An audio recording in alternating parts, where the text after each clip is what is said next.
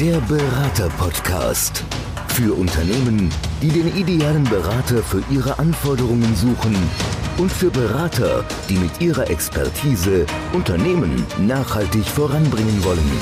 Eine gemeinsame Produktion der Redneragentur Bronder und Bronder und Podcast-Helfer, eine Marke der All Audio GmbH. Hallo und herzlich willkommen zu einer neuen Podcast-Folge. Diejenigen, die uns bei YouTube zuschauen, die werden sehen, es ist immer noch eine Wand zwischen uns, Teil des Hygienekonzeptes, eine Gott sei Dank transparente Wand, also wir können uns sehen, wir können uns hören und ich bin nicht alleine hier, ich bin mit Dennis Kirspel hier. Dennis, du bist Redner, Trainer und Berater und dein Schwerpunkt liegt im Bereich Unternehmenskultur. Herzlich willkommen bei uns im Podcast. Vielen Dank, dass ich hier sein darf. Sehr gerne. Ich habe es gerade gesagt, Schwerpunkt Unternehmenskultur. Was heißt eigentlich Unternehmenskultur? Es gibt viele Definitionen dafür. Und es ist ja kein modernes Feld, also es ist ein sehr modernes Feld, Entschuldigung. Es ist noch nicht so lange auf dem Markt und ich definiere es gerne als die DNA der Charakter eines Unternehmens.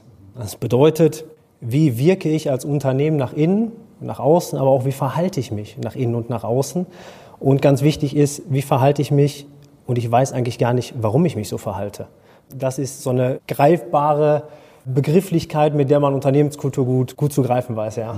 Das heißt, es ist nicht auf eine Abteilung runtergebrochen, sondern es betrifft das komplette Unternehmen, die komplette Innen- und Außenwahrnehmung? Genau. Also es ist tatsächlich so, dass du innerhalb eines Unternehmens unzählige Subkulturen hast. Also das heißt Abteilungen, Teams, Niederlassungen. Also eine Niederlassung in Bayern funktioniert vielleicht von der Kultur her völlig anders als eine Niederlassung in Mainz und die funktioniert völlig anders als das Headquarter in Düsseldorf. Das heißt, wir haben im Grunde genommen diverse Unternehmenskulturen vereint unter mhm. einem großen Dach. Und das macht es halt super spannend. Jetzt ist dieses Thema, das ist ja eher auf dich zugekommen als du auf das Thema. Also wenn man mal so ein bisschen in die Historie reingeht, dann hast du ja deine eigenen Erfahrungen gemacht, die ja zum Teil auch nicht unbedingt gut waren. Nein, leider nein, muss man dazu sagen. Man hätte sich natürlich gewünscht, dass man reinkommt und sagt, wow, das ist aber tolle, tolle Kultur hier. Dann hättest du aber heute nicht die Situation, die richtig, du hast. Das richtig. muss man auch dazu ja, natürlich, sagen. natürlich ja. Also es hat alles ein Für und Wider. Ja, ja. Es ist tatsächlich so, dass ich mich relativ hart mit dem Thema Kulturen auseinandersetzen durfte. Ich bin damals nach dem Studium, also ich habe Sport- und Kommunikationswissenschaften studiert, in der Beratung angefangen. Und es war sehr hart. Ich hatte ganz frühe eine Ausbildung gemacht im Konzern, Industriekaufmann, bin dann quasi meinen zweiten Bildungsweg, Fachabi, Abi, in den Bereich Beratung gegangen. Und da war halt wirklich ganz großes Hauen und Stechen, Ellenbogenmentalität, sehr viel böser Geist und böser Wille auch manchmal, nie nach außen gelebt gezeigt, aber nach innen halt ne? und immer so ein bisschen hinter dem Rücken. Und ich konnte mich damit nie identifizieren. Ich weiß, dass das reflektiert für dieses Unternehmen funktioniert hat, weil sie dadurch produktiver geworden sind. Da habe ich aber früher keinen Zugriff drauf gehabt, auf diese Gedankenwelt. Und habe mir dann am Ende die Gedanken gemacht, oder da fing es eigentlich an, mich mit Kulturen zu beschäftigen. Wieso funktionieren wir, wie wir funktionieren? Warum werden Dinge nicht in Frage gestellt und wie verändern wir unsere Kulturen am besten? Gerade in Situationen, wie wir sie jetzt haben. Wir haben eine hochgradig vernetzte Welt. Digital ohne Ende. Wir sind global vernetzt. Wir haben, man sieht es hier, eine Pandemie im Rücken. Das heißt, gerade jetzt ist ja die Frage, wie stellen wir uns am besten auf, um handlungsfähig zu sein und wie richten wir unsere Kulturen aus? Und ich habe einfach gemerkt in den Jahren, wo ich mich damit beschäftigt habe, dass man das viel zu wenig macht. Wir hängen immer wieder in der Vergangenheit fest. Ne? Also wir entwickeln unsere Unternehmen weiter, indem wir Strukturen aufbauen, indem wir Prozesse aufbauen. Aber was wir nicht tun, ist, wir nehmen die Kultur, in dem jeder einzelne Mitarbeiter ja seinen Beitrag zu leistet, die nehmen wir nicht mit. Und das war ein Riesenthema. Und ich bin dann zum Konzern nochmal gewechselt und habe da durch meine etwas rebellische Art, immer nach vorne zu gehen und Ideen anzubringen, jemanden auf mich aufmerksam gemacht, der damals Direktor war und hat gesagt, ganz ehrlich, jemanden wie dich, der immer so ein bisschen querdenkt, also querdenkt in einem positiven Sinne jetzt, so einen brauchen wir hier. Hast du nicht Lust, das Change-Thema für den B2B-Bereich mitzugestalten? Und so bin ich im Grunde genommen dann in diesen Change-Bereich gekommen. Und dann kommt noch der große Punkt, jetzt könnte man natürlich denken, Change Management, okay, was hat das mit Kulturen zu tun? Wir hatten halt ein sehr, sehr komplexes System. Das war in einem Konzern und der Konzern war noch in einem Konzern. Es war ein gigantisches Geflecht und tausend Säue wurden durchs Dorf getrieben. Wir haben hunderte von Projekten gehabt und manche wurden super umgesetzt, andere wiederum gar nicht oder sind im Sande verlaufen. Und wir haben uns immer die Frage gestellt in diesem Change-Team, warum? Also wie kann das sein, dass das nicht funktioniert? Und die Lösung lag gar nicht darin, dass die Prozesse für, die, für das Change falsch aufgesetzt waren. Die waren gut, die waren gut durchdacht, sondern der Nährboden, die Mitarbeiter hatten nicht die Kultur, das alles umzusetzen. Und so ist im Grunde genommen dann hinterher der Fokus auf Unternehmenskultur gekommen. Wie müssen wir überhaupt die Kultur in diesem Unternehmen gestalten, damit wir all diese Prozesse, all diese Systeme, die uns zukunftsorientiert ausrichten, auch wirklich umsetzen können? Und da war so der, der Knackpunkt, wo ich dann angefangen habe, mich wie ein Besessener mit diesem Thema auseinanderzusetzen. Habe Schulungen gegeben, habe mich von morgens bis abends damit beschäftigt, habe mich eingelesen, Seminare besucht und habe dann am Ende herausgefunden, dass Unternehmenskulturen in Deutschland maximal unterrepräsentiert sind. Also wir haben ganz, ganz viele Unternehmen, die sich damit beschäftigen, aber wir haben leider noch viel, viel mehr, die überhaupt gar keine Ahnung haben, wie ihre eigenen Kulturen funktionieren. Ist das ja. ein Thema eher für größere Unternehmen? Du hast gerade gesagt, Konzern im Konzern, ja. also wahnsinnig große Strukturen. Oder ist es auch für kleine Unternehmen wichtig? Es ist sogar nicht nur für kleine Unternehmen wichtig, es ist sogar wichtig für Teams. Mhm. Also du hast ja auch in einem Acht-Mann-Team hast du eine eigene Kultur, die sich über die Monate und Jahre, wo du zusammengearbeitet hast, eingeschliffen hat. Das heißt, du kannst ein Vertriebsteam in München haben, mit acht Mann, du kannst ein Vertriebsteam haben in Stuttgart mit acht Mann und beide haben völlig unterschiedliche Kulturen, weil die völlig andere Dinge erlebt haben. Ne? Also Kultur bildet sich ja durch alles, was die Mitarbeiter reinbringen, durch das, was sie lernen. Sie lernen durch die Führungskräfte, sie lernen auch durch das Umfeld. Mhm. Und dann kommst du natürlich an so einen Punkt, wo du hunderte von kleinen Kulturen hast. Und deswegen ist es auf Teamebene, Abteilungsebene gibt es das, aber auch jedes Unternehmen, jeder Rewe-Markt hat eine eigene Kultur, wenn es so möchtest. Und deswegen, also es ist ein Feld, was für jeden wichtig ist, für jedes, für jedes kleinste, mittel- oder große Unternehmen. Was würdest du sagen, warum ist es so wichtig, eine Unternehmenskultur zu etablieren? Ja, eine Unternehmenskultur, die gut funktioniert, hat ja Vorteile. Also wir müssen uns eine Sache aus unterschiedlichen Blickrichtungen mal anschauen. Wenn wir jetzt sagen Unternehmenskultur, dann kann das auch aus HR-Sicht Employer Branding sein. Das heißt, wenn du jetzt, nehmen wir mal ein Versicherungsunternehmen, was vielleicht eine etwas verstaubtere Kultur hat, wen ziehst du denn an mit der Kultur? Da kommt, ja eben, da kommen nicht die Programmierer von Google. Da kommt keiner von, von Facebook hin, der eine Rutsche runtergerutscht ist und morgens früh sein Latte Macchiato Boulevard gekriegt hat, sondern der will genauso am Unternehmen sein. Also aus Employer Branding Sicht könntest du eine Kultur etablieren, um die richtigen Leute zu dir zu ziehen, damit du in Zukunft mit den Leuten für deine Strategie gut aufgestellt bist. So. Es macht einfach Sinn dahingehend, weil man mit den Mitarbeitern und einer guten Kultur zusammen etwas erreicht und schaffen kann. Wenn wir von Unternehmenskultur reden, haben wir oft diesen Gedanken, dass alle ins Büro kommen, alle finden das lustig, ist toll da, verstehen sich gut. Überall stehen Kicker rum, ne, die Obstkörbe, die oft beschriebenen. Überall fließt Milch und Honig und alle gehen lachen wieder nach Hause. Das ist so ein bisschen der, der Google-Faktor. Ne? Also, weil es für Google funktioniert, funktioniert es halt nicht für alle. Und stattdessen wollen wir doch eigentlich eine Kultur schaffen. Und das ist der Ansatz, der mehrheitlich in der Wirtschaft existiert. Eine Kultur, die sich mit den Mitarbeitern zusammen an unseren strategischen Zielen ausrichtet. Das heißt, welche Fähigkeiten und Fertigkeiten müssen wir intern im Haus haben? Welche Ausrichtung unserer Kultur müssen wir überhaupt in die Wege leiten, um am Ende unsere Ziele wirtschaftlich zu erreichen? So, und das ist ein ganz anderer Ansatz. Und da bringt dir ein Kicker nichts. Dann, weil mit einem Kicker alleine änderst du mal gar nichts. So, und wenn du als Unternehmen, als Geschäftsführer sagst, da gibt es im Grunde genommen zwei Modelle, so ein Top-Down-Modell. Als Geschäftsführer sagst du, wir würden gerne unsere Kultur ändern, weil wir sehen, so wie wir jetzt zusammenarbeiten, so wie wir uns geben, so wie wir uns verhalten, mit Verhaltensweisen, die wir vielleicht gar nicht richtig entschlüsselt haben, kommen wir in zwei, drei, fünf oder zehn Jahren nicht an unsere Ziele. Auf der anderen Ebene partizipativ. Die Mitarbeiter sagen, wir müssen uns was ändern, weil es der Geschäftsführung vielleicht nicht auffällt. Die Geschäftsführung ist oben, die hat viel mit Zahlen zu tun, die muss ihre Shareholder glücklich machen, ihre Stakeholder glücklich machen. Die kriegen vielleicht gar nicht mit, was unten passiert. Das heißt, wenn du hoch sprichst zur Geschäftsführung, hast du einen ganz anderen Ansatz gewählt. Beide sind möglich. Der Ansatz der Geschäftsführung, hochgradig kommunikativ, Warum machen wir das gerade jetzt? Warum ist das wichtig? Da ist viel Kommunikations- und Überzeugungsarbeit da. Wenn du von unten kommst, also als Mitarbeiterstab und sagst, wir müssen hier oder wollen hier was verändern, dann musst du der Geschäftsführung was mit an die Hand geben, was sinnvoll ist. Zum Beispiel, auf was zahlt denn diese Kulturveränderung ein, die wir wollen? Werden wir dadurch wirtschaftlich stärker? Werden wir agiler? haben wir eine höhere Prozessgeschwindigkeit, gehen weniger Leute, das heißt, wir senken die Personalfluktuation, machen wir dadurch mehr Umsatz. Das sind alles Themen, die man natürlich im Vorfeld in so einer Kommunikation mit rein bedenken sollte.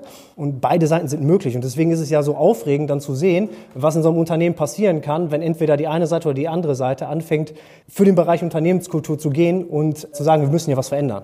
Wie identifiziere ich denn jetzt, sagen wir mal, die Unternehmenskultur vielleicht als Fehlerprozess? Also wenn ich jetzt beispielsweise von oben drauf schaue und wie identifiziere ich es, dass ich keine gute Unternehmenskultur habe und dass ich da an dieser Stelle ansetzen muss? Ja, da, da muss man schon mal vorsichtig sein. Also es gibt nicht gute oder schlechte Unternehmenskultur, sondern es gibt nur Unternehmenskultur, die funktioniert oder im Sinne meiner Ziele weniger gut funktioniert. Weil das ist so ein bisschen das Thema. Wenn Geschäftsführer in Unternehmen kommen, wollen die ganz gerne alles verändern, schnell, um einen Stempel draufzusetzen. Ne? Das ist jetzt hier meins und das ist meine Glocke, die ich jetzt hier drauf packe. So. Und dann versuchst du die Kultur zu verändern und jetzt hast du einen einzigen großen Nachteil.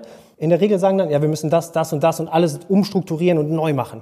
Nein, bloß nicht, weil damit nimmst du natürlich den Mitarbeitern, die lange Zeit an dieser Kultur gewirkt haben, den Boden unter den Füßen weg, weil die haben sehr viel investiert. Und wenn du jetzt sagst, das ist alles falsch, dann verlierst du nicht nur diesen Teil dieser Kultur, sondern du verlierst auch das Vertrauen der Mitarbeiter, weil du die nämlich erstmal ein Stück weit nach unten stellst und sagst, tut mir leid, Freunde, das war so nicht richtig.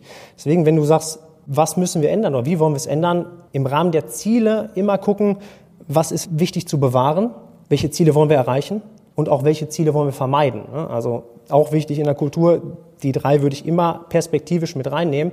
Vermeidungsziele, Ziele zu erfüllen und eben Bewahrungsziele, weil sonst macht es überhaupt keinen Sinn, daran zu gehen. Also ich stelle fest, das ist ein sehr sensibles Thema. Komplex ist, ohne Ende. Ja, das ist ein Thema, was natürlich viel bewirken kann. Aber es ist vor allen Dingen auch ein Thema, wo ich externe Impulse brauche, wo ich jemanden brauche, der mich dabei begleitet im Unternehmen, der vielleicht auch mal eine externe Sicht hat, eine Draufsicht hat und es ist, glaube ich, sehr schwierig, diese Veränderung herbeizuführen, wenn man Teil dieser Organisation ist. Absolut. Es macht einfach auch bei den Analyseprozessen Sinn. Die sind ja meistens in Interviewformaten, die dann abgesichert werden durch eine Befragung oder ähnlichem. Und wenn ich da reinkomme und da sitze und ich komme zu dir und sage, Stefan, wir beide unterhalten uns jetzt einfach mal über deine Kultur und da gibt es ein Fragemuster. Ich habe dir gegenüber keine negative Beziehung. Das heißt, da sitzt keiner vom HR, der am Ende sagen kann, oh ja, okay, da bin ich jetzt vorsichtig mit meiner Antwort, wer weiß, wie das auf mich zurückkommt. Ne? Wir schreiben nicht umsonst bei unseren digitalen Prozessen immer dran, Achtung, deine Antwort ist anonym. Und trotzdem haben alle Angst, dass irgendwie rauskommt, wer was geschrieben hat. Ich sitze da völlig neutral, nehme das auf, baue da raus ein Konstrukt, was ich den Geschäftsführern oder den Abteilungsleiter vorstellen kann und die Mitarbeiter können sich komplett sicher sein, dass ich nichts weiter sage. Und ich persönlich habe natürlich aufgrund der, also gar nicht so der Konzerntätigkeit, sondern all dem, was danach auch kam, mit kleineren oder größeren Mittelständlern, die Erfahrung gemacht, um das einsortieren zu können. Und dann zu sagen, okay, Leute, hier ist genau euer Problem, da können wir reingehen, das müssen wir aber hier im Management, in einem beschlussfähigen Diskurs ganz klar runterdeklarieren und das dauert halt ein paar Tage, bis sowas dann entschieden ist. Also das ist kein Thema, was man A in Sekunden festlegt und es ist kein Thema, wo man morgen Wirkung hat. Die Kultur zu verändern ist ein bewusster Prozess und ich vergleiche es immer gerne, ich bin wie gesagt Sportwissenschaftler ursprünglich, wenn du am 2.1. diesen Jahres mit ein wenig Wasser im Körper, weil du gut gegessen hast und hattest vielleicht das ein oder andere Glas Wein, schaust du in den Spiegel und sagst, ich muss was tun. Dann gehst du ins Fitnessstudio und nach ersten Tag guckst du in den Spiegel und siehst nichts. Am zweiten Tag gehst du hin, guckst in den Spiegel und siehst nichts. Und nach zwei Wochen siehst du immer noch nichts. Aber wenn du jeden Tag immer wieder an deiner eigenen Physis arbeitest oder an deiner eigenen Kultur mit kleineren Schritten, mit Maßnahmen, die du triffst, und nach sechs Monaten oder acht Monaten in den Spiegel guckst, dann denkst du, wow, hier ist richtig was passiert. Und die Zeit muss man sich geben. Das ist nichts, wo du sagen kannst, ich kaufe allen Leuten hier heute tolle Firmenwagen und dann sind die für einen Monat glücklich und dann flacht das wieder ab, sondern das ist was, wo du langfristig einfach dran bauen musst. Und eine Kultur ist ja nie fertig. Die verändert sich ja von morgens bis abends jeden Tag aufs Neue. Du kannst dafür sorgen, dass sie in eine bestimmte Richtung wächst und du musst halt immer daran arbeiten.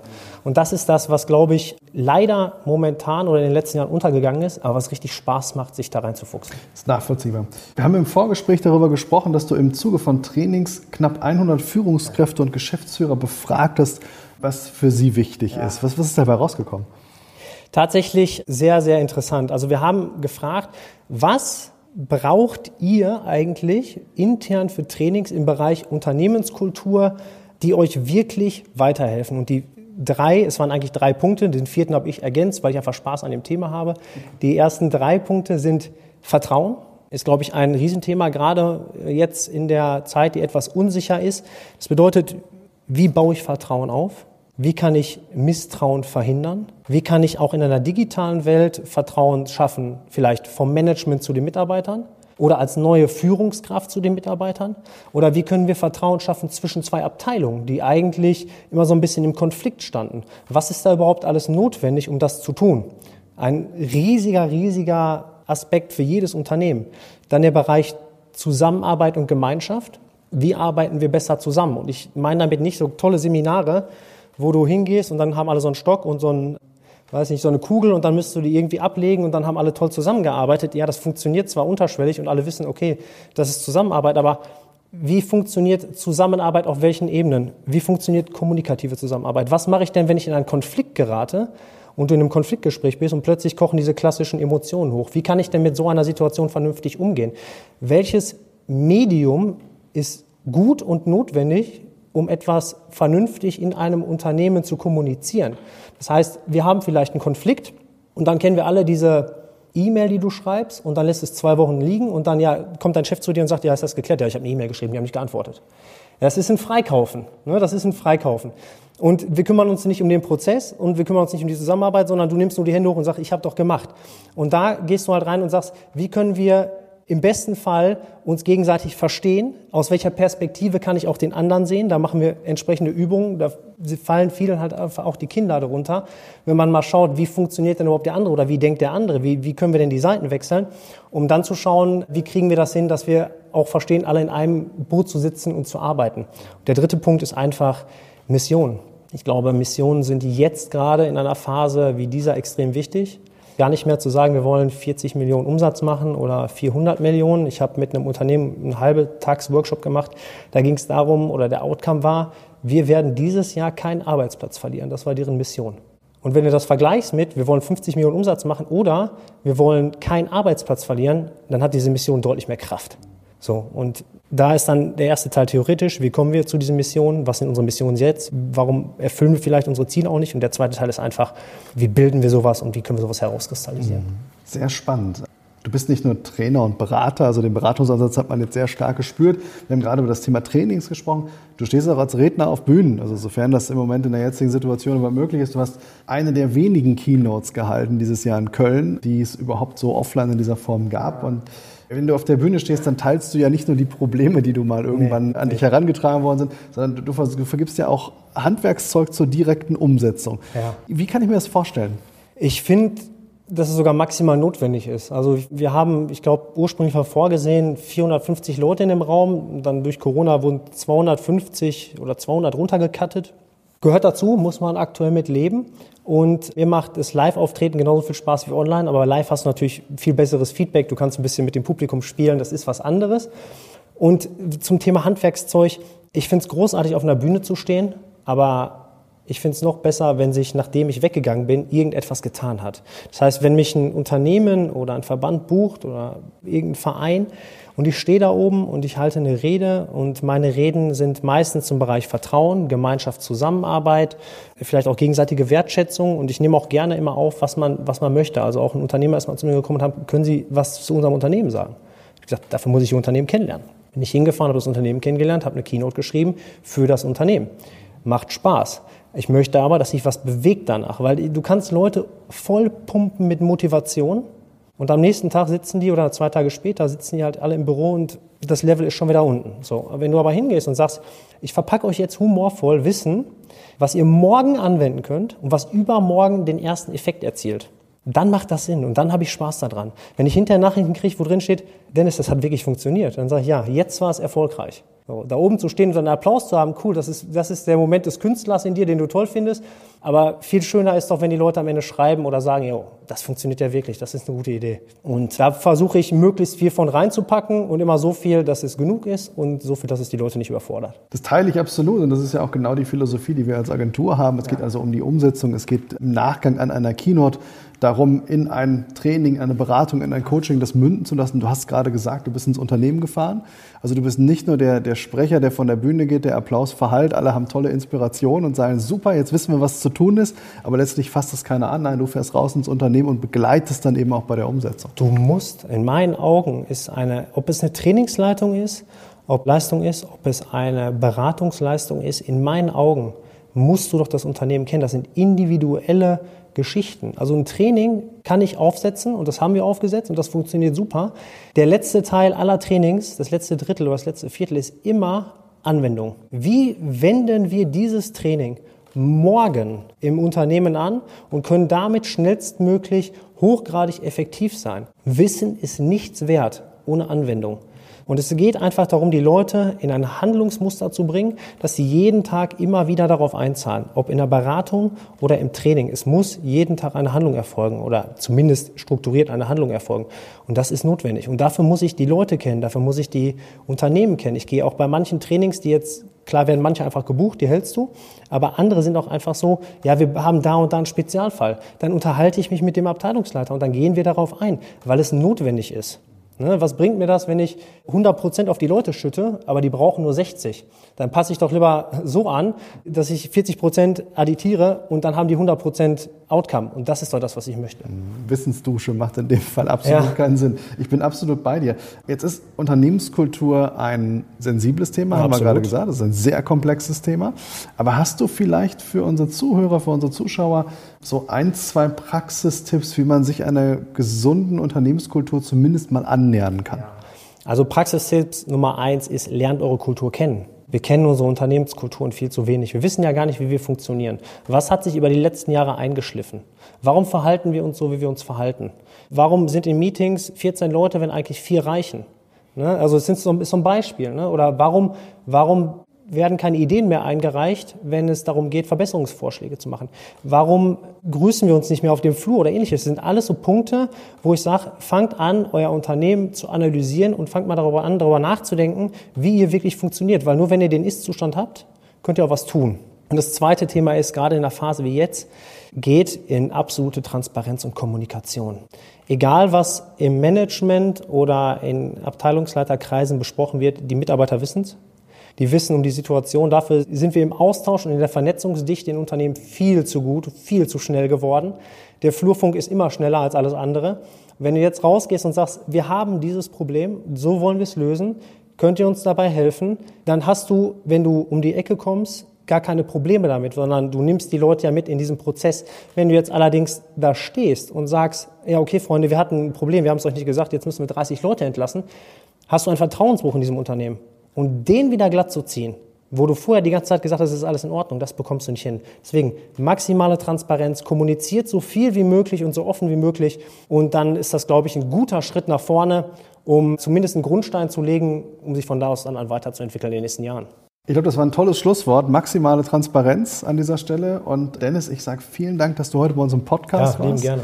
Insbesondere zu einem Thema, das, wie wir gelernt haben, alle angeht. Große Unternehmen, kleine Unternehmen und was vor allen Dingen ein sehr zukunftsweisendes Ziel ist, gerade jetzt in Krisenzeiten, wenn es auch nicht nur darum geht, Umsatzmaximierung zu betreiben. Absolut, absolut. Ganz wichtig. Vielen herzlichen Ich danke Dank. euch. Der Berater-Podcast. Für Unternehmen, die den idealen Berater für ihre Anforderungen suchen und für Berater, die mit ihrer Expertise Unternehmen nachhaltig voranbringen wollen. Eine gemeinsame Produktion der Redneragentur Bronder und Bronder und Podcast Helfer, eine Marke der All Audio GmbH.